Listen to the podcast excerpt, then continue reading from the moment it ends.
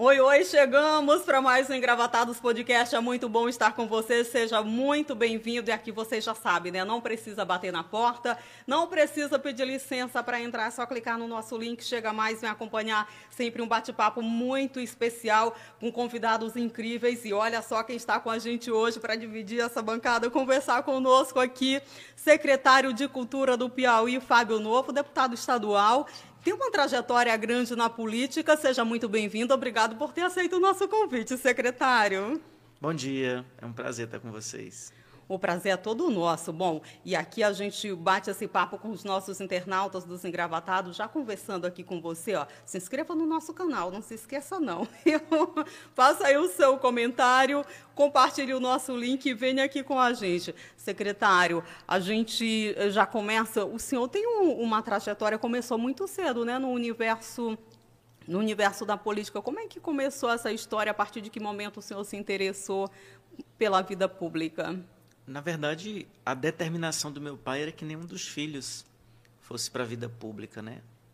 Meu pai veio da Espanha com a minha mãe, são espanhóis da Galícia. Foram parar em Bom Jesus, no sul do Piauí. E o meu pai tinha sempre um sonho de ver os quatro filhos formados. Ele não teve essa chance.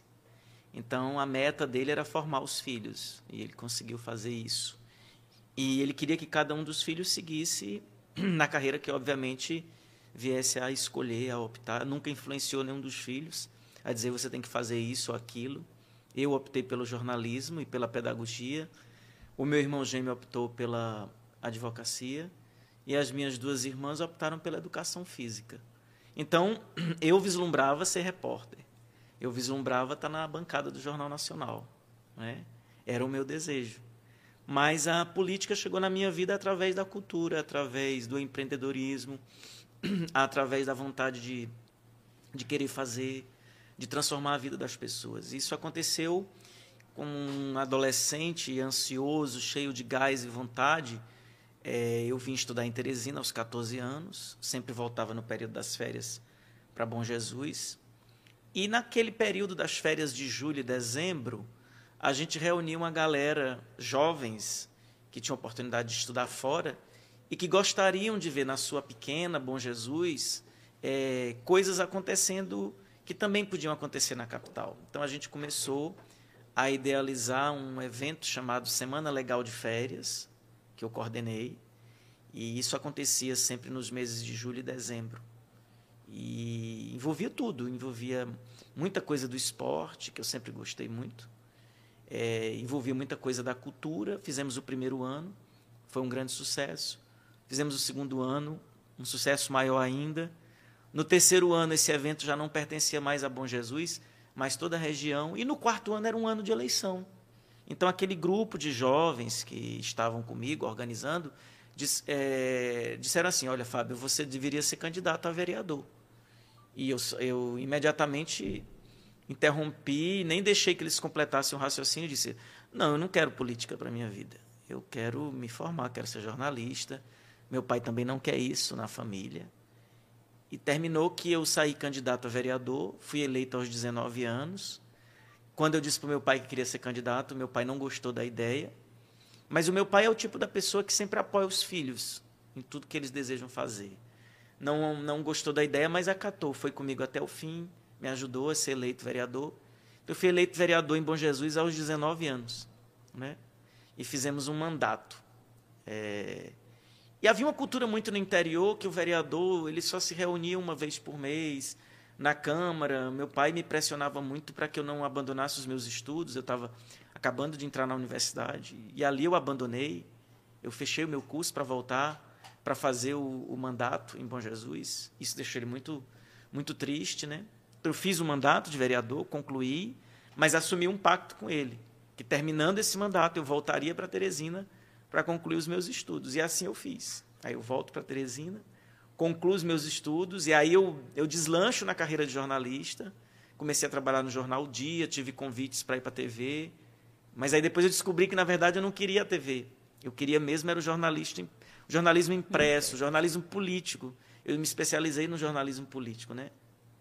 E quando eu termino o curso, é, eu já estou bem posicionado na capital, no jornalismo, E aí, de novo, a política bate na minha porta. Vem um convite, um médico muito jovem, termina de se formar em medicina, de Bom Jesus, o filho do doutor Alcindo, e me convida para ser candidato a vice-prefeito na chapa dele em Bom Jesus. Bom, eu terminei aceitando. E aí já não tinha mais a desculpa de chegar na minha terra sem estar formado. Já estava formado, né? E aí o meu pai também não colocou nenhuma objeção, não gostava da política. É, tá bom, você quer? A gente vai estar junto. Ganhamos a eleição, eu fui vice-prefeito. O prefeito me convidou para ser o secretário de Educação e Cultura do município. Eu fiquei um ano e pouco. E depois disso, vem um outro convite. Aí o governador Wellington Dias estava no primeiro mandato dele, de governador, me convida para ser candidato a deputado estadual. Eu falei que não queria porque também era um desafio muito grande. Eu estava como vice-prefeito, estava como secretário, fazendo modéstia à parte um bom trabalho, e precisava de tempo para que aquele trabalho fosse consolidado. E ele falou assim: ó, você vai se candidata, eu sei que você não vai ser eleito deputado, mas você pode ficar como suplente. Se você ficar até como quinto suplente, você talvez será deputado, porque geralmente, ganhando a eleição, o governador sempre convida alguns deputados para serem secretários. Vai que você é, termina sendo deputado. E, mais uma vez, eu arrisquei e fui. Eu não fui eleito, mas eu tive uma boa votação, tive quase 11 mil votos e fiquei exatamente como quinto suplente. Quinto suplente. De deputado. Bom, o governador ganhou a eleição, ele assume novamente. Ele chama quatro deputados. Olha aí, eu passei a ser o primeiro. e dois anos depois, um deputado termina saindo da Assembleia para ser conselheiro do Tribunal de Contas e eu assumi como deputado estadual em 2007. Quando eu assumi, imediatamente aparece uma nova oportunidade. Vem uma eleição para a presidência do partido no Estado. E nasce um sentimento de se escolher uma pessoa jovem para disputar a eleição da presidência do partido. E o meu nome foi posto. Foi uma eleição muito bonita, muito disputada, aonde o velho disputou com o novo, é, e eu ganhei a eleição. Isso foi uma surpresa muito grande para todo o Estado. A minha eleição, um menino de Bom Jesus, ganhar a eleição da presidência do partido do governador, uma pessoa que era meio que desconhecida dentro do partido. Surpreendeu muita Surpreendeu gente. Surpreendeu dentro do partido. Houve, inclusive, muitos questionamentos por conta dessa eleição. E eu ganhei a eleição. É, em seguida. Se sentiu tranquilo após a, o resultado? Foi uma das eleições mais bonitas da minha vida, porque é um momento que você se reafirma como liderança, né? Ela é uma eleição que não é a eleição de um deputado, de um prefeito, de um vereador, de um governador, mas a eleição da presidência de um partido aonde o, o chefe maior do Estado é do seu partido. Então, isso é muito simbólico. E eu terminei é, me desafiando para isso e a gente ganhou. Bom, depois disso, aí veio novamente a eleição para deputada, eu já fui eleito, saí de 10 para 24 mil votos. Depois veio um segundo momento, um, uma nova eleição, fui para 28 mil, e nessa última que eu disputei, eu tive quase 36 mil votos. Então, essa é a trajetória é, do Fábio Novo, que aí nos últimos dois mandatos e meio tem a escolha do governador para ir para uma pasta que ninguém queria. O patinho feio do governo, que era a cultura, um lugar que não tem dinheiro, um lugar que era pouco prestigiado pelo governo, e que a partir de ideias, de fazer muito com pouco, se transformou numa das pastas de maior visibilidade do governo hoje, pelas pesquisas que, que tem feito. Essa é a trajetória do Fábio Novo. Ninguém queria realmente hoje o senhor secretário de Cultura do Estado, né, deputado licenciado. E como foi enfrentar esse desafio aí, chegar a essa função de secretário, né, nessa pasta aí chamada mesmo pelo senhor como patinho feio que ninguém queria? Falta dinheiro para a cultura? Um pouquinho desse desse desafio aí, porque certamente é um grande desafio, secretário. Olha, o que eu vou falar aqui, eu não quero ofender ninguém, mas a cultura geralmente era um arranjo que você colocava alguém é, para resolver uma situação política. Eu acho que mudou esse conceito. Né?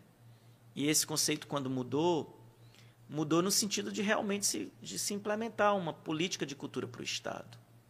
Nós fomos com essa missão para lá. Eu acho que, num primeiro momento, a gente foi mais para tentar resolver também um problema político. Porque na política você tem que fazer vários arranjos.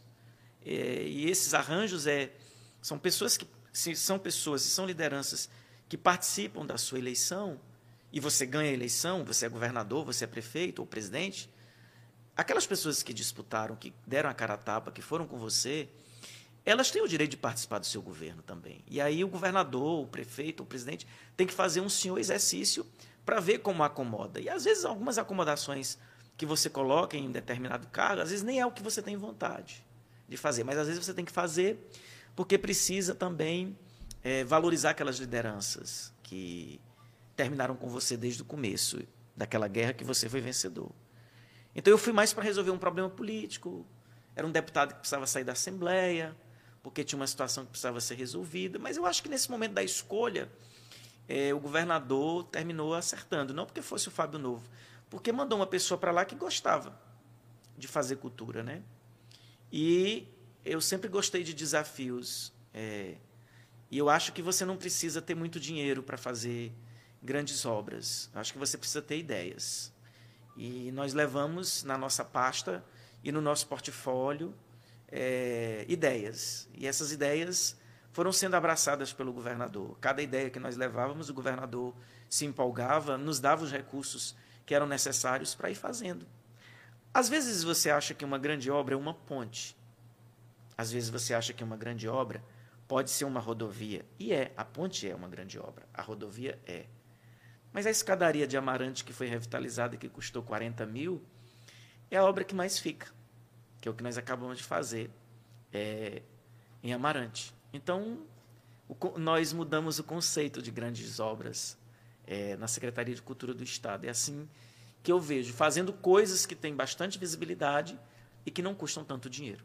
Casas de Amarante sendo revitalizada, né? um, um espaço, é um museu espaço para a população que fica para a história. Qual o momento da cultura no Piauí, secretário? Olha, eu vou falar uma coisa aqui e eu vou usar uma expressão que é bem piauiense, não é fobando. Eu acho que nós vivemos um dos melhores momentos da cultura do, do Estado. Não porque é o Fábio secretário, é porque a gente reuniu uma equipe e condições. Nós temos um governador que apoia as ideias e iniciativas que nós levamos.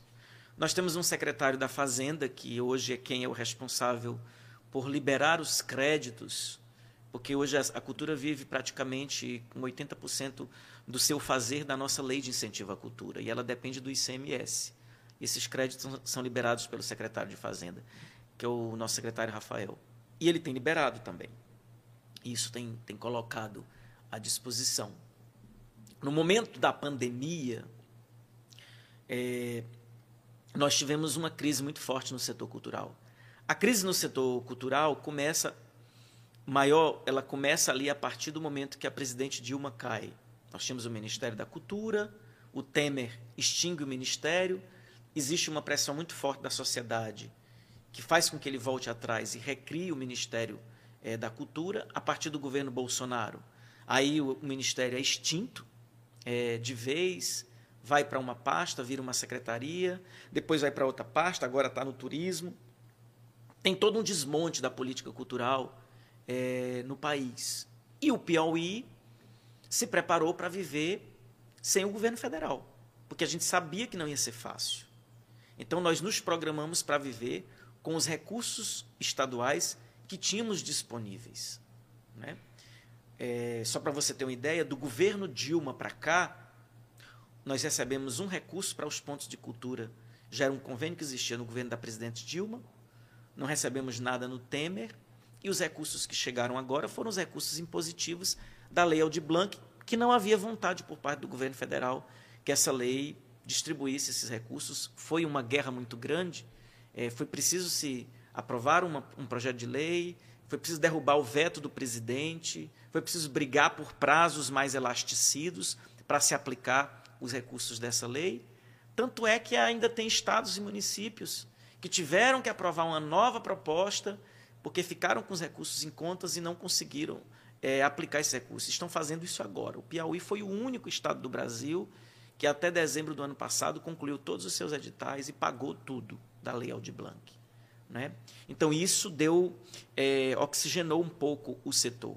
Mas fora isso, o governador foi sensível no momento da pandemia e nós dobramos praticamente os recursos da nossa lei de incentivo à cultura, aonde nós aprovamos o projeto, a pessoa capta o projeto através de uma empresa privada e ela tem o direito de abater 100% do valor do seu ICMS no seu projeto. Só para você ter uma ideia, no ano passado, nós mantivemos o edital no ano de pandemia.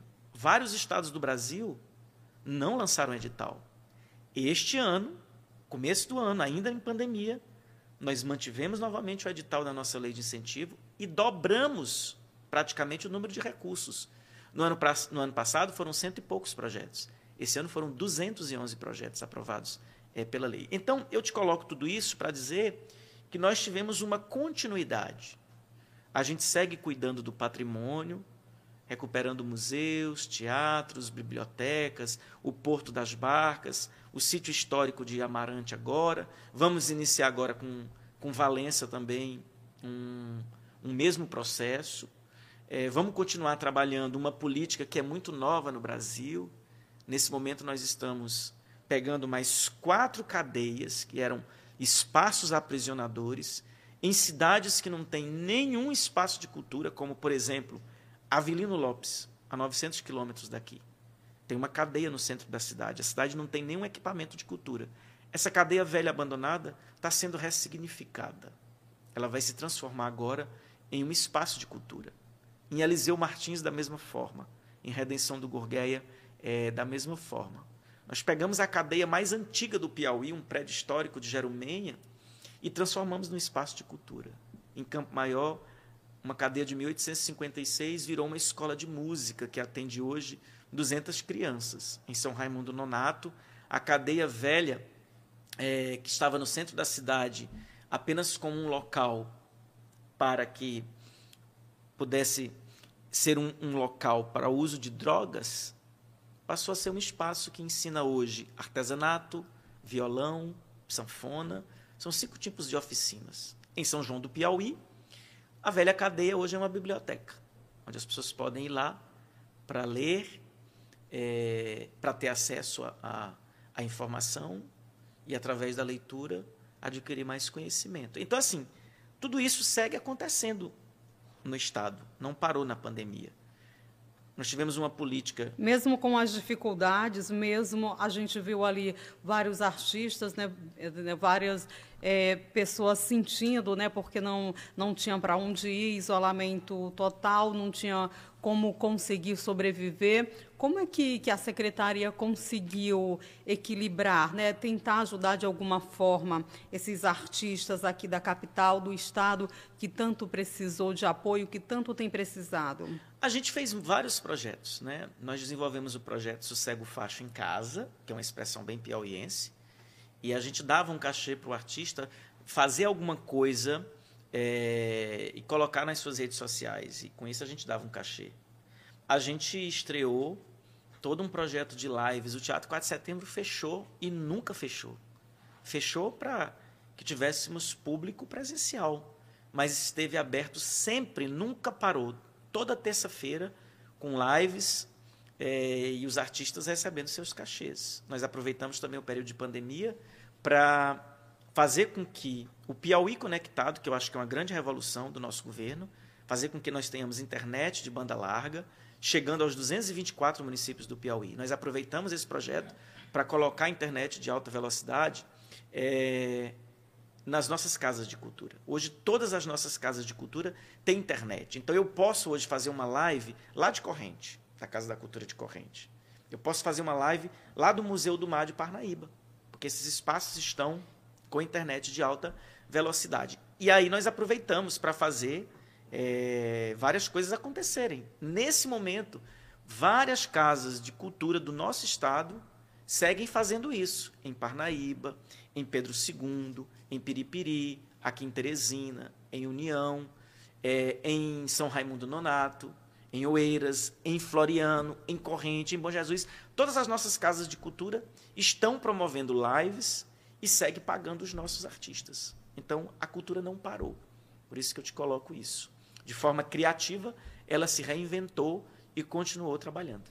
Bom, a gente vive um dos momentos mais delicados, né? A gente ouve depoimentos de artistas, não só aqui da capital, do estado, mas de todo o país, que esse é, é um momento mais delicado da cultura, não só pela questão da pandemia, né? Mas pela questão do governo que, que, que não tem tido um olhar sensível para a cultura, né? O senhor mesmo já destacou a questão a gente não tem um ministério, mas um Ministério da Cultura, né? Temos uma Secretaria Especial da Cultura que, que tem no comando, né, o, o secretário Mário, Mário Frias, a, o, o Ministério, aliás, a pasta da Cultura desfilou pelo Ministério da Cidadania, passou pelo Ministério do Turismo, Ministério do Trabalho, ou seja, sendo jogado de um lado para outro sem essa atenção. O Brasil é um país que tem tanto tantos artistas, que, que o povo, né, a história de um povo está ali através da nossa cultura. Né? O senhor, como secretário, o senhor, como uma pessoa que gosta, né, que ama a cultura, chegou nessa pasta, em algum momento bateu um desespero, o que, que o senhor diz? Ah, não, preciso fazer alguma coisa para ajudar o artista piauiense, ah, eu preciso sair aqui de fora da caixinha desse espaço para tentar, de alguma forma, ajudar a história do meu povo, ajudar a cultura aqui do nosso estado. Como é que foi isso? Como é que está sendo esse momento? Porque a gente tem visto que está uma, uma, um momento de, de muita dificuldade, realmente, para os artistas. Olha, no dia que mudar o conceito dos nossos governantes da importância do que é a cultura, nós estaremos construindo um grande país. Nós somos seres racionais, que nos diferencia. E é o nosso fazer, e o nosso fazer é a nossa manifestação, é a nossa expressão. São expressões que ficam. Isso é a nossa essência. E a essência é a cultura. Então, no dia que nós, enquanto gestores, tivermos a consciência que isso deve ser valorizado, porque isso é o que fica, é a essência que vai ficar, aí nós, nós teremos uma nova dimensão do fazer cultural. Por exemplo, o nosso fazer piauiense foi quem nos deu o patrimônio de que o nosso jeito de, de lidar com o caju é que nos dá a cajuína. Isso é cultural. E isso fez do Piauí uma marca que o IFAM reconheceu, um carimbo de que a cajuína é genuinamente piauiense. Então é esse fazer que eu estou falando. Nesse momento, o Piauí passa por um processo de reconhecimento que a arte santeira será declarada patrimônio nacional. Quem consegue pegar um pedaço de madeira e transformar em arte santeira e agrega valor? É a nossa essência, é o nosso fazer. Entendeu? Então, na hora que nós tivermos a consciência da importância desse fazer, os gestores vão valorizar mais a cultura. É o nosso fazer, o nosso traço, o nosso pintar que registrou no mundo, lá na Serra da Capivara, o beijo mais antigo um beijo de quase 50 mil anos. Onde tem esse registro? Isso é uma expressão cultural da nossa essência, do nosso fazer, da racionalidade que nos leva é, a isso. É o nosso fazer que faz com que seja viva uma tradição que nos diferencia de confeccionar uma rabeca na região de Bom Jesus. Ou manter viva uma tradição de bandolins que são tocados é, em Oeiras.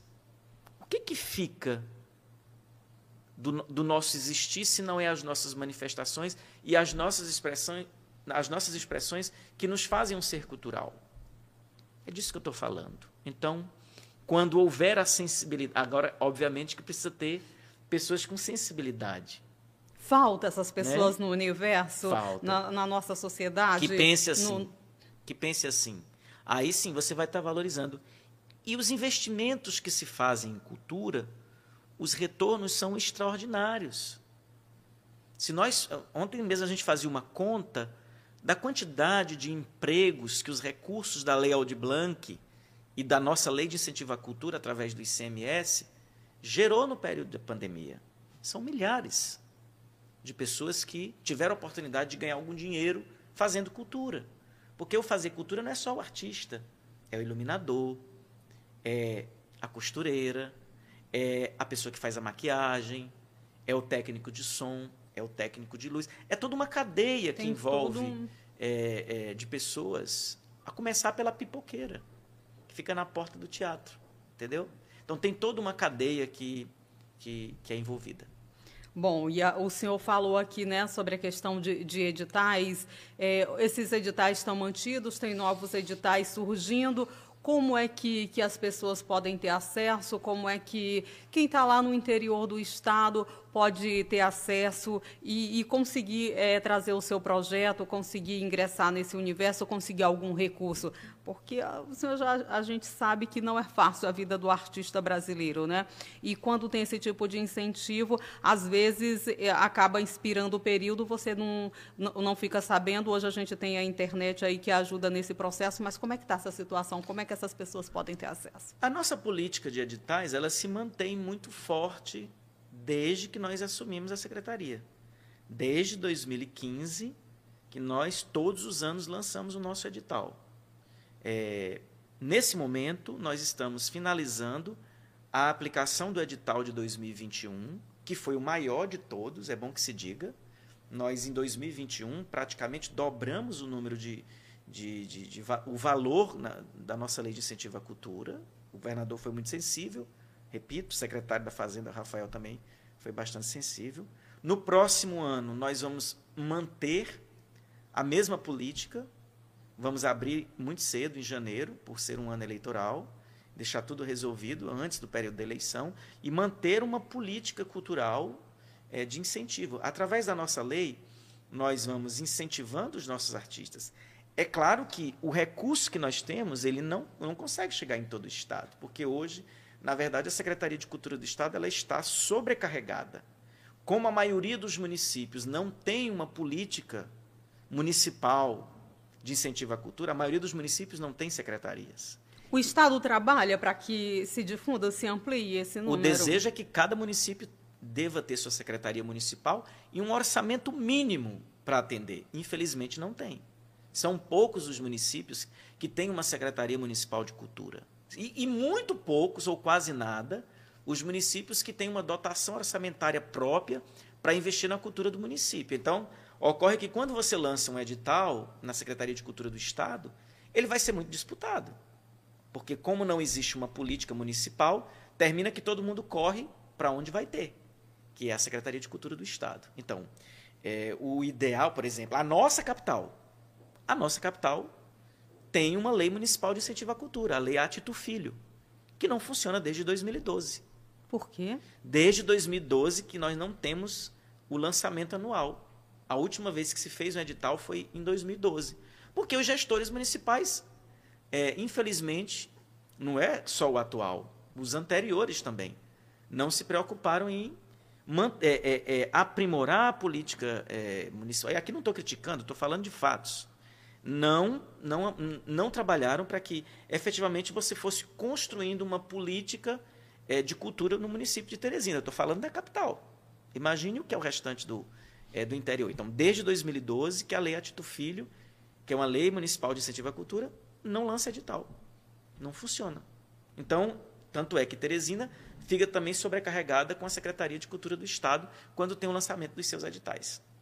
E como é que acontece essa dinâmica? Esse processo lançou os editais, é, tem um período ali para enviar esses projetos. Como é que se dá essa escolha? Em que, como é que tudo isso acontece, Ó, Nós secretário? temos uma lei, nós temos uma lei estadual, que ela é quem regulamenta, é um conselho. Essa lei, ela, ela forma um conselho e várias entidades têm direito a indicar membros. A Assembleia Legislativa indica um membro, Secretaria de Educação indica um membro, a classe dos artistas, através do Sindicato dos Artistas, indicam dois membros. O secretário de Cultura do Estado, é, por ser o secretário, ele é o presidente do conselho, mas ele não vota. E nós temos essa lei que forma esse conselho. No começo do ano, a gente abre um edital, dá um período de 15 dias para inscrição de projetos. Eles fazem uma coisa simples, um formulário que é preenchido, manda para a Secretaria de Cultura. Os conselheiros avaliam é, esses projetos e como é a distribuição desses recursos. Uma parte é exclusiva para projetos da capital, outra parte é exclusiva somente para projetos do interior, e uma terceira parte é exclusiva para projetos de interesse da secretaria. Como tem funcionado a política de cultura dessa lei nos últimos cinco anos.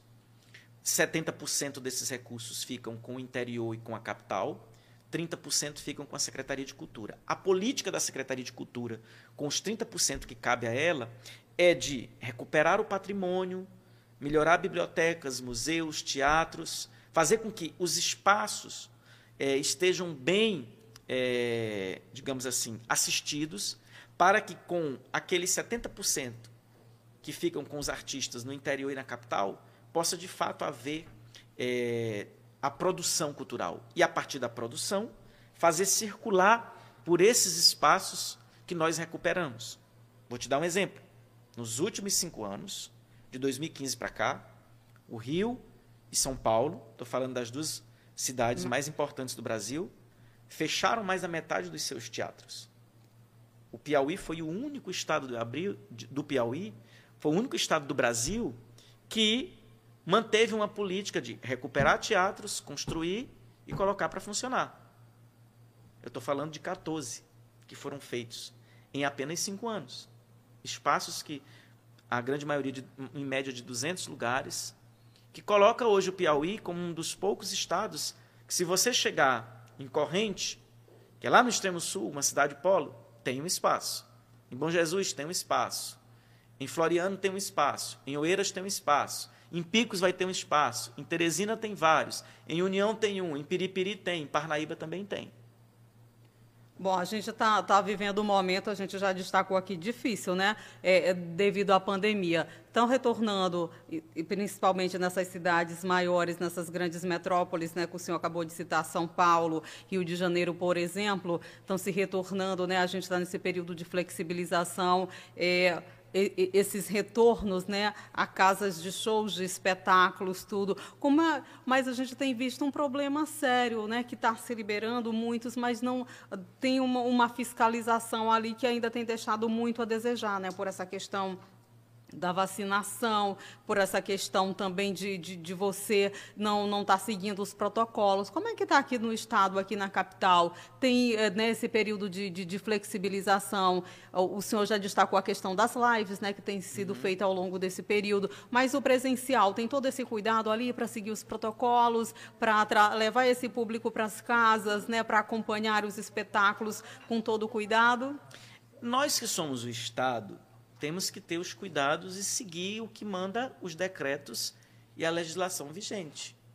É, a gente sabe, ninguém vai ser hipócrita, que na iniciativa privada tem muita coisa acontecendo fora dos decretos. Né?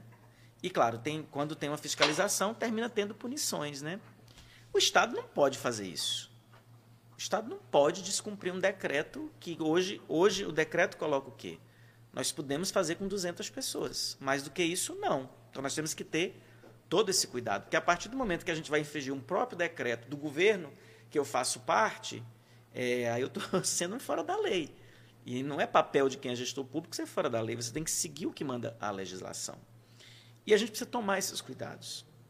Ah, eu, é, tem pessoal suficiente para estar tá acompanhando isso? Não porque, tem. Porque a gente. Não tem, não tem. Você Como não tem, faz? Não faz, infelizmente não faz, porque não tem. É, e é da nossa e é da nossa natureza do brasileiro do jeitinho, de dar o jeitinho, de transgredir. Né? Infelizmente é da nossa cultura isso. Então, assim, eu acho que nós temos que fazer a nossa parte, o nosso papel.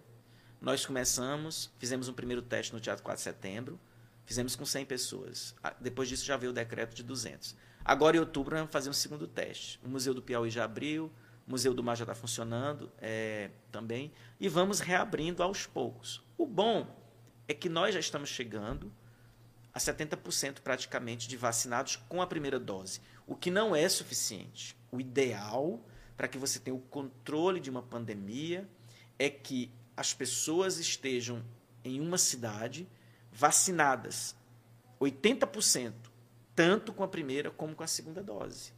A segunda dose só está em 40%.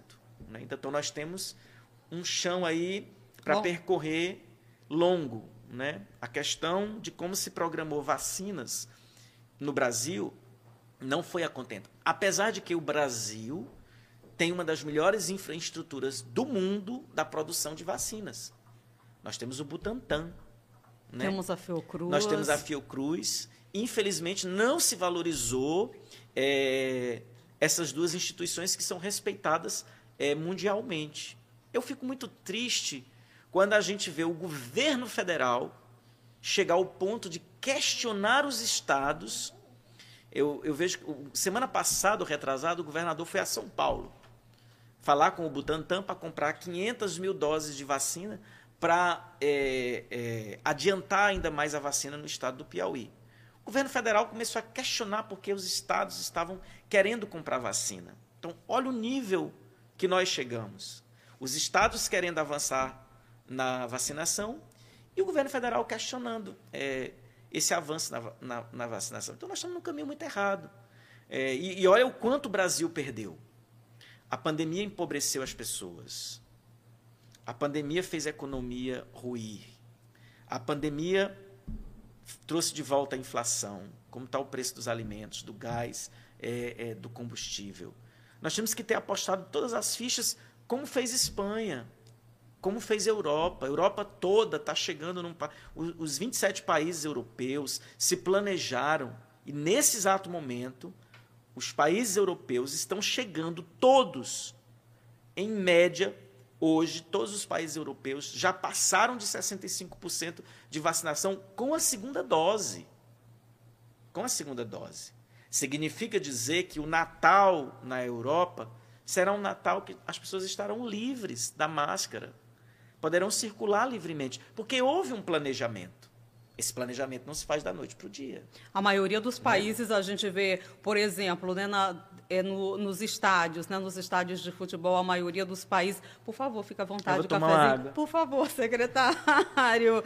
né, a, a, torcida já ali nos estádios, sem a necessidade de usar máscara. E isso realmente vem de um planejamento longo. Por exemplo, ontem a gente viu a fala do, do presidente do Instituto Butantan, de Mascovas, dizendo que o que a parceria, né, que o contrato com o Ministério da Saúde, com o governo federal, foi encerrado. Não se, não se fechou um novo contrato para compra de, de vacinas. Da terceira dose, Isso, né? Isso, da que é necessária.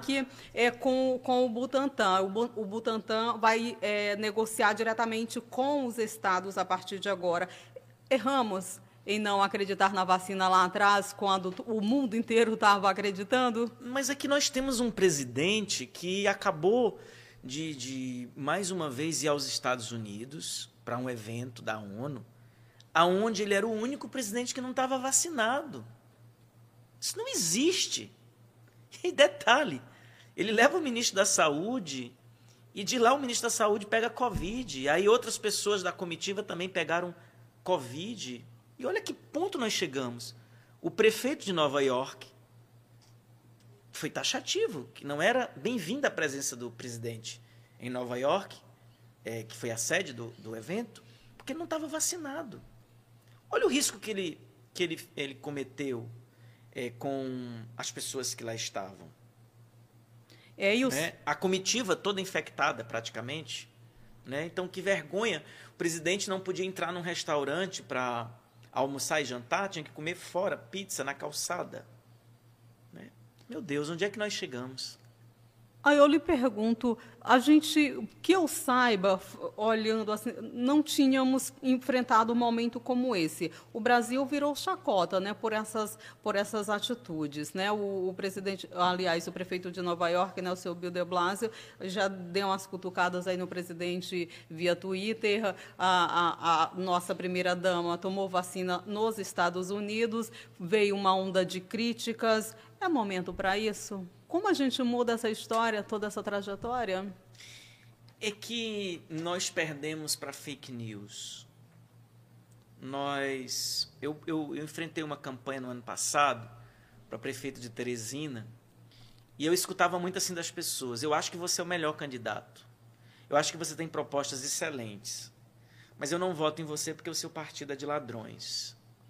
É, Houve um trabalho é, muito forte de robôs, bem coordenado é, pelo Jair Bolsonaro, nosso presidente, e a sua equipe, aonde se incutiu, isso foi um trabalho que foi planejado, não foi feito da noite para o dia, né? Se incutiu na cabeça do povo que o PT era um partido ruim, que era só de ladrões, é, E chegou a um ponto que as pessoas tomaram muita raiva do PT. Eu me lembro que quando eu pedia voto em Teresina, no ano passado, e falava do Lula, ah, é um presidiário e tal.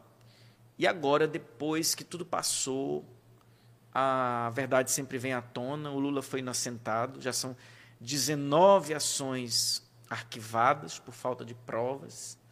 E o PT volta a ser uma opção para o país. Por quê? Porque as pessoas. Acho que você vai lembrar bem de uma, de uma cena que ela rodou o Brasil inteiro, de uma mulher tresloucada, que é a expressão que a gente deve usar, num posto de combustível, gritando que a gasolina era R$ 2,60. Hoje a gasolina está a R$ reais. De quem é a culpa? Pois é, aí veja só. Nós passamos 13 anos no poder, o PT. A gasolina subiu quase nada. Quase nada. E vem agora muita gente com fake news dizer que a culpa do aumento do combustível é dos governadores, é do ICMS, que é alto. O ICMS é o mesmo. Os estados têm direito. O ICMS é o mesmo. O ICMS não aumentou, ele não aumenta toda semana. Ele não aumenta todo mês. Na verdade, ele nunca aumentou. É a mesma taxa. O problema é que nós temos um, uma política de preços da Petrobras que é dolarizada. Né? Para dar lucro para quem? Para o acionista da Petrobras, que é americano. É isso que tem. Então a gasolina vai aumentar. O diesel, essa semana, houve um aumento de 25 centavos. Houve aumento no ICMS do diesel? Não. Por que, que aumentou o diesel essa semana? Houve aumento no, no, no gás de cozinha do, do, do, imposto estadual? Não. Mas as fake news que o governo federal não assume a responsabilidade é, de ter uma política é, para os combustíveis, prefere colocar uma cortina de fumaça e tentar passar a ideia de que a culpa é dos estados. Os estados não aumentaram impostos. Os estados nenhum aumentou imposto ao ponto de que o combustível desde que a Dilma saiu, saísse de 2,60 para praticamente R$ reais. Sendo que o Brasil é autossuficiente na produção de petróleo. Por que, que nós temos que dolarizar o nosso preço? Por que, que não refinamos? Por que, que não refinamos? Por que, que se desmontou uma política que o presidente Lula começou de criação de refinarias? Inclusive, nós estamos extraindo nosso petróleo bruto e mandando para os Estados Unidos para refinar lá, para recomprar com preço mais alto. Por que, que nós não refinamos aqui? Por, Por que, que não tem uma política? Por que, que não tem uma política de se construir mais refinarias? Porque quer se dar o dinheiro para fora. E aí você vem com a história da bandeira verde e amarelo, que você é, é bastante nacionalista, o velho da Van estava ontem depondo na CPI com um terno verde e amarelo, que é super brega. Está fora de estilo. Mas as lojas. E não tem nada de nacionalista. Qual é o símbolo que tem nas lojas dele? Na frente. Qual é a estátua que está lá? É um símbolo de quem? Você sabe, você nos responde aqui, né? Nós é. estamos conversando aqui com o secretário de Cultura do Piauí, Fábio Novo, conversando sobre tudo o que interessa realmente, o que interfere aqui na nossa vida. E olha, se inscreve aqui no nosso canal, deixa aí o, o, o seu like, tá? Comente, participe aqui da nossa entrevista se você é empresário. Chega mais, traz a sua empresa para anunciar aqui conosco. E o melhor aqui do nosso bate-papo, da nossa conversa, você acompanha aqui do ladinho no nosso canal de cortes e também uma reportagem especial no, no nosso site, né, em topo.com.br. Mas a estátua que tem na frente das lojas, por favor. Eu quero que você me diga. Estátua é... da Liberdade. E ela é o símbolo de onde? Dos Estados pois Unidos é, da América. A gente está conversando. Ontem, o senhor destacou a questão da CPI e a gente vai até conversar um pouco sobre isso, né? Porque a CPI tem sido um, uma pedra no sapato, diríamos assim, é, de muita gente né, que está no poder atualmente. É, pela análise da cúpula da CPI, ontem foi o pior depoimento, né, o pior momento que a CPI virou, porque uma chacota total. Né? Exatamente, estava ali o Luciano Hang é, para fazer do, do, do, brasileiro né, é, é chacota para os 600 mil pessoas que, que já morreram pela pandemia. É, o senhor acredita que a CPI vai trazer um resultado que realmente vai fazer com que o brasileiro diga esse é o culpado? Esses são culpados por tantas mortes? Eu acho que a CPI vai dizer isso, vai apontar culpados, vai, vai apontar crimes. Agora, eu não tenho a esperança de que, ao apontar, esses crimes sejam julgados e as pessoas que cometeram esses crimes sejam condenadas. Infelizmente, eu não acredito nisso. Mas o bom da CPI é que, desde que ela existe, ela tem ajudado a esclarecer as pessoas. E espero que no próximo ano, que é um ano de eleição, que nós vamos às urnas para escolher, a gente não cometa o erro de fazer uma escolha que vai importar em consequências que são trágicas para a vida das pessoas nos próximos quatro anos. Nós deixamos de escolher, na eleição passada, um professor universitário, o maior e melhor ministro da educação que nós já tivemos, o professor Fernando Haddad, que foi um grande prefeito de São Paulo, que nos deu a, que nos deu a condição de espalhar universidades pelo país, espalhar pesquisa, espalhar ensino profissionalizante. Nós deixamos de escolher esse professor para ser o presidente da República, para escolher uma pessoa que a vida inteira teve um mandato de 28 anos como parlamentar, não tem um projeto que preste aprovado. Essa foi a escolha que o Brasil fez para o seu destino, que estamos aqui vivendo, que nos coloca hoje como um dos países que mais matou gente na pandemia, com inflação passando de dois dígitos, com 15 milhões de brasileiros desempregados, com a, a pobreza extrema voltando. O Brasil voltou a fazer parte é, do mapa da fome, de cenas que a gente vê que parte o coração, dilacera, de pessoas que não podem mais comer um pedaço de carne e que disputam um pedaço de osso. Bom, o senhor citou aí um ponto, eu queria tocar, porque a gente fala de cultura, cultura é feita para o povo, é feita pelo povo, né? Como é que temos cultura? Ah, o jornal Extra trouxe né, uma, uma reportagem especial, trouxe na matéria, o senhor acabou de citar a foto ali de, de brasileiros né, no Rio de Janeiro catando ali num caminhão fiapos, né, fiapos de carne, pedaços de ossos. É, que país é esse? Como chegamos a essa situação, secretário? Infelizmente, nós chegamos a essa situação é, porque não existe um planejamento, não existe um pensar de que ações poderiam ser feitas. E olha que vai, vai piorar. Nós temos real possibilidade de racionamento de energia. E por que isso? A política que se implementou nos últimos três anos foi de desmatar, desmatar, o país está secando, o mundo tem uma crise climática e no Brasil nós avançamos mais do que nos outros lugares na devastação. E vamos pagar um preço muito alto. Para mim, hoje, uma das coisas que mais me incomoda, eu ando muito pensativo, é sobre a crise climática, sobre os efeitos extremos. Olha o que está acontecendo agora nas Ilhas Canárias. Olha o que aconteceu no Rio Grande do Sul, a neve que foi esse efeito extremo. Olha o, o que aconteceu, é, como tem acontecido o derretimento das, das geleiras. Né? Rios secando no Piauí problema de abastecimento de água sério. Né? Então, nós vamos ter que ter, o próximo governo vai ter que ter como uma, uma das bandeiras a questão do meio ambiente, a questão do clima.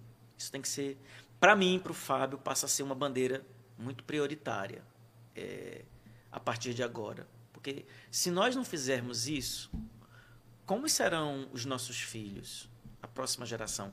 Como é que eles vão viver? Né? Nós vamos morrer de calor. Olha esse ano as queimadas que houveram no Piauí. Ainda bem que deu essas chuvinhas esses dias por aqui, né? Olha o que está acontecendo também em Teresina. Ainda bem que choveu. Teresina corre, nesse momento, o risco de perder 50 mil árvores. Você, você imagina o que é perder 50 mil árvores? o impacto disso para a sociedade, é. o impacto para o teresinense. Porque a gestão municipal, não estou falando mal, deixou de colocar o carro-pipa nesse período de BR-Obró para irrigar as nossas plantas. Ainda bem que choveu esses dias. Você viu que não tem mais nenhum carro-pipa regando as nossas, as nossas plantinhas que tem nos canteiros, nas praças? Imagina se você perde essas 50 mil árvores é, em Teresina. Se já é quente, como é que vai ficar? Né? Então, é preciso ter um olhar especial é, para a questão do clima, para a questão do meio, é, do meio ambiente. Isso é urgente. Isso é para ontem. O senhor concorreu nas últimas eleições, né, a vaga de para prefeito aqui na capital. É, ouviu de muitas pessoas que era a melhor opção, já destacou aqui na nossa conversa. Qual análise que o senhor faz da gestão atual? Eu não quero fazer análise agora. Porque senão... Como cidadão, como Fábio Novo, como o senhor vê é, o, o, trabalho do doutor Pessoa, do gestor Pessoa à frente é, da, da capital atualmente? É uma gestão sofrível nesse momento. Ainda não conseguiu se acertar. Mas eu não queria fazer análise, porque ainda também é muito cedo.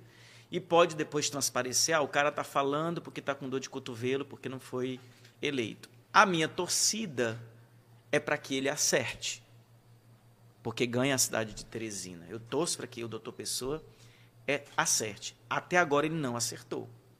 Até agora o que nós vimos foi o seguinte: na gestão do PSDB, nós tivemos um erro de implementação. Vou falar de um ponto só: transporte. Foi. Firmino não conseguiu é, melhorar o sistema de transporte da capital, mesmo tendo sido uma gestão que recebeu milhões para a implementação de um novo sistema. O sistema que foi implantado está totalmente equivocado e foi dinheiro jogado na lata do lixo. Não estou exagerando. Que, que, foi, que, que foram feitos com os terminais implantados em Teresina? Hoje são obras que são grandes elefantes brancos. O doutor Pessoa chegou, prometeu que em três meses resolveria o sistema de transporte da capital. Nós estamos há nove meses sem transporte em Teresina. E mais um ano do Firmino. Um ano e nove meses sem transporte em Teresina. De péssima qualidade. Estava muito ruim com o PSDB, piorou com o Pessoa. Essa que é a verdade. Precisa ser dita para a população. Fez-se uma CPI na Câmara de Vereadores, foi concluído. Enquanto se discutiu a CPI, havia um pano de fundo. Ah, mas a CPI está apurando, a CPI está apurando. A CPI apurou. Mas enquanto se apurava, não se tomava nenhuma medida paliativa para resolver o problema. Resultado: empresas falidas, sem condição de rodar, trabalhadores sem receber é, o seu salário, sem ônibus, as pessoas se virando como podem. Pegam um Uber, uma bicicleta, uma moto. É, é a situação que nós temos hoje é, na nossa capital. Então, assim, eu torço para que resolva isso, mas até agora não teve solução. E da forma como está se encaminhando o problema, eu não vejo com perspectiva de, de resolver. Porque quando você quer resolver, eu aprendi com minha mãe uma coisa. Meu filho, problema você não foge dele. Você entra para dentro e desmancha. Ainda não entrou para dentro desse problema para desmanchar esse problema. Não houve vontade de desmanchar esse problema. Apenas de dizer, a culpa é do PSDB. Foi o Firmino que deixou assim. Ah, mas não sei o quê. Bom, o Firmino morreu, nem está mais aqui. E aí? Como é que vai ser essa história? Qual a saída? A saída é entrar para dentro e resolver. É buscar alternativas. Tem que ter vontade política de resolver isso. De sentar e ver quais são os gargalos. Dá para continuar com as empresas? Não. O que nós vamos fazer com esses terminais? Que nenhum presta, nenhum funciona. Tem que dar uma destinação. Tem que encarar o problema mesmo, com vontade de resolver. Quando eu cheguei na cultura, havia muitos prédios caindo aos pedaços.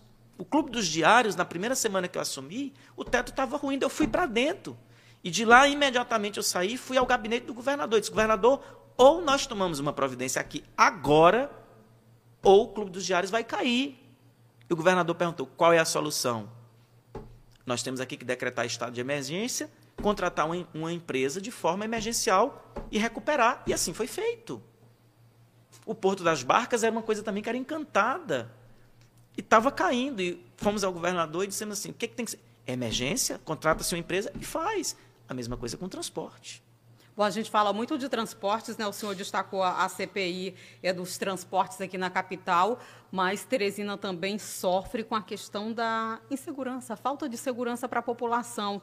E como entrar também, chegar e tomar de conta como resolver esse problema, porque a gente tem conversado com muitas pessoas aqui no, no Engravatados, né? A gente ouve também a população falando: eu tenho medo de sair às ruas, eu sou assaltada a qualquer hora do dia e da noite. Teresina está tá tomada por facções. Como resolver essa problemática toda, secretário?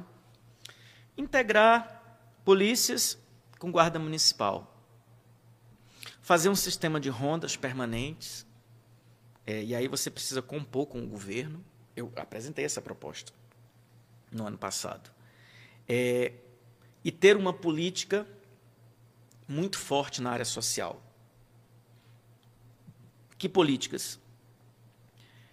Pegar prédios que estão abandonados na periferia e dotá-los de condições para que nós possamos atender nossos jovens, nossas crianças, nossos idosos. É que os equipamentos sociais que haviam na capital ao longo dos anos, não só da prefeitura, também do Estado, foram sucateados. Então tinha que pegar tudo isso, colocar para funcionar. Medellín fez isso, era a cidade mais violenta do mundo e resolveu. Você vai ter dois momentos.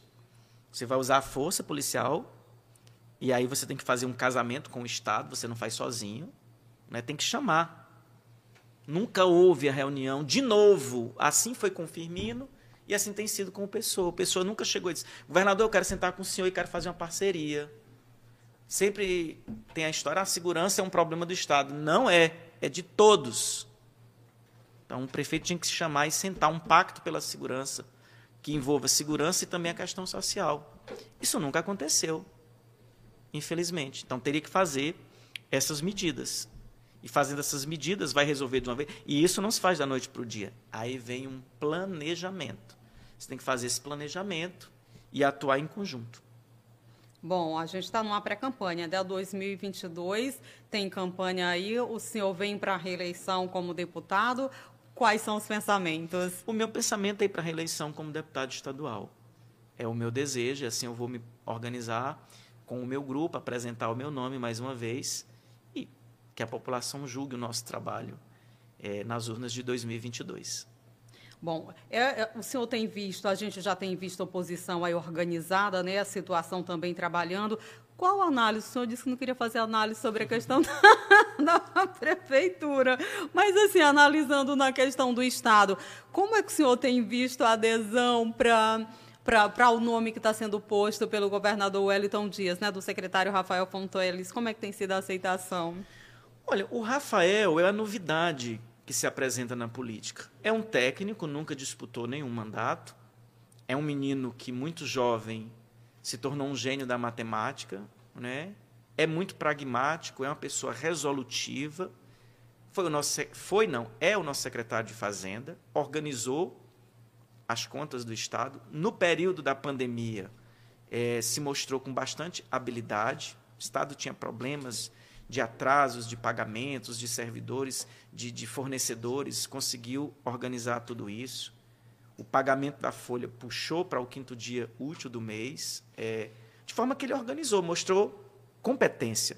Nós precisamos de um, de um gestor assim. Então, acho que é um nome é, muito bem preparado, para equilibrado, para no momento, inclusive. A gente conhece um bom gestor no momento de crise, e no momento das vacas magras.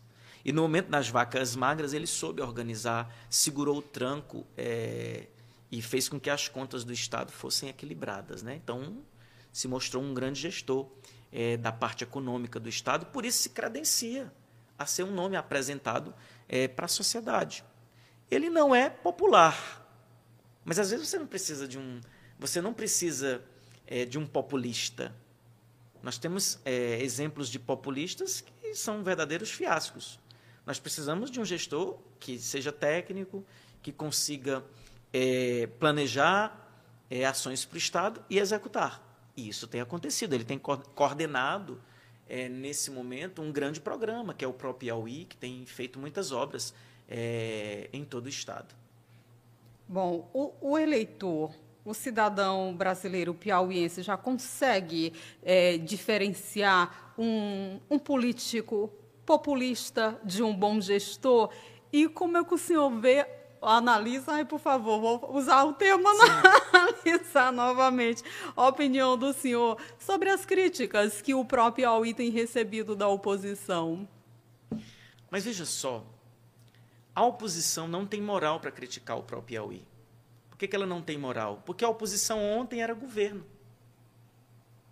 Então, primeiro, assim, a, gente, a gente precisa fazer o exercício da ética. Você nunca vai ver o Fábio Novo criticando um governo. Eu posso discordar do seu governo.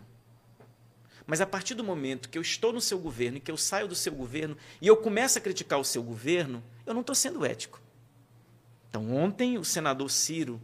É bom lembrar, o senador Ciro foi eleito com o nosso apoio. Só foi eleito por causa do nosso apoio. Então, ele esteve no nosso governo até ontem. Aí ele sai do governo porque teve interesses contrariados que botou na cabeça que queria ser o candidato a governador, e o, o grupo disse: não, peraí, vamos, não é momento, vamos aguardar um pouco mais. E aí ele sai, aí começa a bater. Então, ontem o governo era bom, ontem o governo, esse grupo político era bom para ajudar a elegê-lo, hoje não presta mais. Eu nunca vou falar mal do senador Ciro. Por que, que eu vou falar mal do senador Ciro se eu votei nele para senador? Porque ele fazia parte de um grupo político. Então, assim, essas críticas que são feitas agora, elas não vão, elas não vão prosperar. Porque veja só, ah, você vai criticar que as estradas do Piauí tem algumas que estão ruins? Sim, estão, é verdade. Por que, que estão ruins? Porque em 2003, o Piauí só tinha 65 cidades ligadas por asfalto. Wellington Dias, Lula e Dilma, de 2003 até agora esse quarto mandato, fizeram com, com, com que o Piauí recuperasse o que já tinha de asfalto e levasse asfalto para o restante das demais cidades do Piauí. Piauí tem 224 cidades. Só tem Morro Cabeça no Tempo hoje que não tem asfalto. Olha a quantidade de coisa que se fez em apenas 16 anos. Todos os governadores juntos da história do Piauí só fizeram até 2003 para 65 cidades. Este projeto fez para todas em apenas 16 anos. É normal que você construir um patrimônio de 2 a 3 bilhões de reais de estradas. É normal que agora você vai encontrar estradas esburacando. Por quê? Qual é a vida útil das estradas? 10 a 15 anos. Então, muita coisa agora se deteriorou, mas está se fazendo. Começou um processo de recuperação dessas estradas. Faz da noite para o dia? Não. Quem prometeu e fez lá atrás essa quantidade de coisas tem moral para prometer, para fazer novamente. E quem esteve conosco no governo e que hoje critica, na verdade poderia usar da influência em Brasília para mandar o dinheiro para cá, para que a gente recupere as estradas.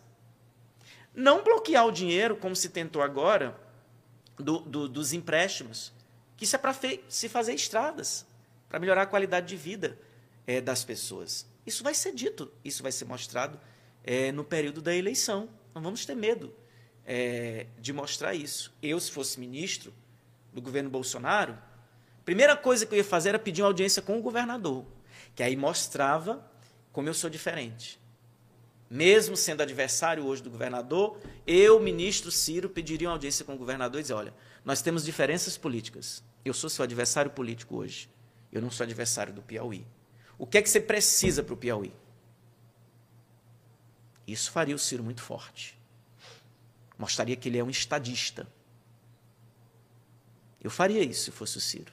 Entendeu? Quem ganharia? Ele ganharia. Ganharia o governador, ganharia muito mais o Piauí. O ministro Ciro está barrando recursos para o Piauí? Olha, você viu quando foi da nomeação dele para ministro? O que é que a Folha de São Paulo, o que é que o UOL é, disse, apurou os repórteres? Isso não foi contestado. Que ele ficou bastante irritado quando o secretário Rafael conseguiu com o Banco do Brasil 800 milhões de reais para investimentos no Piauí. E a própria Folha coloca que foi uma condicionante dele, inclusive iria retirar o apoio do governo Bolsonaro, caso ele não é, fosse contemplado com um cargo muito importante para fazer frente a esses investimentos, porque ele ficou com medo.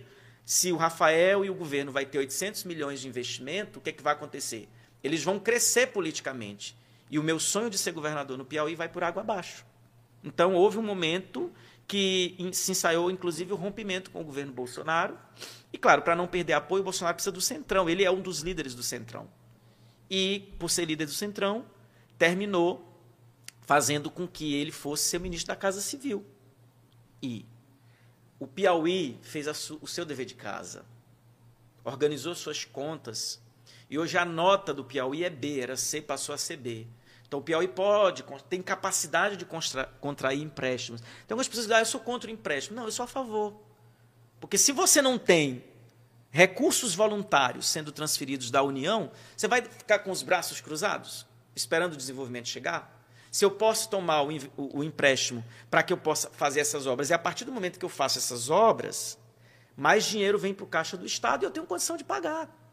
O índice de endividamento do Estado caiu. Por isso que o Piauí é nota B, pode pedir empréstimo sem aval da União. É bom que se diga. Piauí está pedindo esse empréstimo, não precisa nem aval da União, porque o que ele tem tem capacidade de pagar. O ideal seria que a gente tivesse o ministro dizendo: peraí, não precisa do empréstimo, não. Eu vou é mandar o dinheiro para que você possa fazer. Mas não se quer mandar o dinheiro para o Piauí. Porque assim, qual é o discurso que quer se construir? Que o Piauí não receba os recursos, para que se coloque culpa no governo do Estado, para depois eu me apresentar como uma alternativa. Fode, com todo respeito, fode com o Estado, e depois eu me apresento como uma alternativa para eu ser a opção para esse Estado. Eu não faço esse tipo de política. Eu quero me sentar e eu me sento com o senador Ciro. Eu estive sentado com ele lá em Amarante. Olha como foi bonito em Amarante. O prefeito de Amarante é contra o nosso governo. Mas nós fizemos uma parceria juntos, governo do Estado, Secretaria de Cultura e juntos, fizemos juntos a escadaria de Amarante e a recuperação dos casarões históricos. O Fábio Novo ganhou? Ganhou. O governador ganhou? Ganhou. O Ciro Nogueira, que estava lá, ganhou? Ganhou. O prefeito ganhou? Ganhou. Mas quem ganhou mais foi Amarante, que recuperou sua escadaria, que recuperou seus casarões históricos, que ia se perder. E isso foi uma parceria de uma prefeitura que é contra o governo e o governo do Estado. Então nós estamos abertos para conversar. E aí, na hora de disputar o voto, disputa falando isso. E deixa a população escolher quem achar que é o melhor para o Estado. Bom, a gente está conversando aqui com o secretário de Cultura do Piauí, Fábio Novo. E olha, muita coisa legal, espero que você goste desde o início eu estou observando a camisa aí, ô, ô, ô secretária, flamenguista mesmo, de coração. Ah, cara, é. flamenguista que tem, que tem o um mascote em casa, que tem o chinelo, que tem. Essa é uma das camisas. Uma né? das? Uma das. Mas acho que eu tenho o quê? Umas cinco. E vai sair agora a nova, né? Torcedor mesmo ali Sim. de Flamengo, sempre Flamengo até. É, até morrer. Feliz então, né? Feliz. Flamengo passando vaga na final da Libertadores, mais uma final brasileira, Flamengo e Palmeiras, final em Montevidéu. Preparado para essa emoção, secretário? Preparado, vamos lá. vamos assistir, vamos torcer. Pra... Ah, o Flamengo conseguiu. Ó, oh, o Flamengo se organizou, se planejou, se profissionalizou. Por isso que hoje é um time pra, não vou dizer que é imbatível, mas praticamente imbatível. Mas foi o quê? Fruto de planejamento. Né? É, é, uma pessoa. Mas eu visto a camisa quando ganha e quando perde. Tá. Quando quem me conhece vê no meu dia a dia do trabalho, no dia que perde também, eu chego lá com a minha camisa do Flamengo. Explicadinho. Para não, pra não dizer que é um torcedor oportunista. Porque só tem... veste no dia que ganha. Tem muita, tem muitos. Eu sou flamenguista, só uso no dia que ganha, né? Mas além do, do, do futebol, além de torcer para o Flamengo, gosta. Eu estava vendo, né, que o senhor gosta de pedalar, e é, é verdade isso? Tem Sim, esse amor pelo ciclismo? Eu gosto do ciclismo, eu gosto da musculação eu gostava das caminhadas. Eu, eu afastei um pouquinho agora do ciclismo e das caminhadas, que eu estou com um probleminha de coluna, né? Estou tentando resolver esse problema. Uma pequena protusão que, a, que me apareceu por aqui, mas vou ver se eu resolvo. Resolvendo, vou voltar. Então, no momento, eu estou na musculação e no pilates.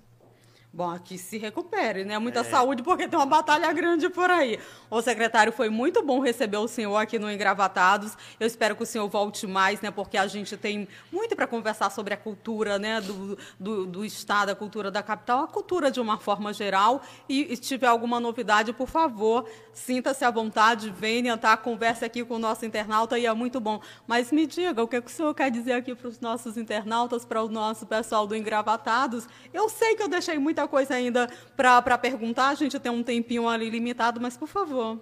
Ah, eu queria dizer para vocês que nos assistem que a gente precisa pensar mais no meio ambiente. Que a gente plante mais plantas. É o que eu queria dizer para as pessoas. Que a gente cuide do nosso planeta com mais amor e com mais carinho que ele está tá precisando. Que a gente cuide melhor dos nossos animais também. O que que o senhor não pode deixar de fazer ao final de um dia? Esse dia não pode terminar se eu não fizer isso. E agora você me pegou. O que, que eu não devo deixar de fazer?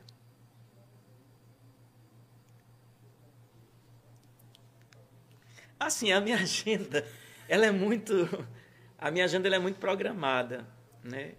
O meu tempo, meu do Fábio, é só pela manhã muito Sim. cedo que é o momento que eu tenho para ir na minha academia, é o momento que eu tenho para ir é, no meu Pilates. O dia todo é, é mesmo de agenda muito intensa. Mas tem duas coisas que eu gosto de fazer que, que me deixam muito feliz. É rezar um pouco e ir sempre na Ponte JK regar as nossas plantinhas. Qual a importância desse momento de regar as plantinhas ali na JK? Olha, a história da JK, ela é uma história que envolve muito o Vinícius, que é o meu sobrinho, que eu perdi tem três meses. E quando ele estava com câncer, ele encontrou muita força nas plantas. Eu já gostava muito de plantas. Isso eu puxei para o meu pai e para minha mãe, eles gostam muito de plantar. E o Vinícius era um dedo verde. Tudo que ele plantava, tudo pegava, nada falhava, né? Então, quando ele estava com o câncer, que as dores eram muito fortes, eram as plantas que aliviavam a dor do Vinícius. E a gente fazia isso na minha casa, que ele ficou comigo esse período todo, e na Ponte JK. Então eu adotei esse espaço como um espaço que ele me faz relembrar o Vinícius, mas também é um espaço que me ensina muito a ser resiliente, a ser forte, a nunca desistir. E o Vinícius me ensinou que a gente nunca deve desistir, né? E ele lutou bravamente até o fim contra é, a doença. Então isso é muito forte para mim. E as plantas, eu estou muito convencido, como eu lhe falei no começo da entrevista, nós devemos cuidar melhor do nosso planeta, devemos plantar mais Devemos cuidar muito porque o nosso planeta está muito doente e está precisando de força. E o que é que a gente deve fazer com o nosso planeta? Tratar bem, não sujar, plantar. Quanto mais árvores a gente plantar, mais o nosso planeta vai poder respirar e a gente também vai poder respirar mais. Força para você aí que está do outro ladinho, força para o senhor, para toda a família. Muitíssimo obrigado. Volte sempre, foi um prazer realmente recebê-lo, tá? E parabéns aí pela conquista do Flamengo. Gente, tchau, tchau. Beijo, se cuide, se proteja, fique bem, até o próximo.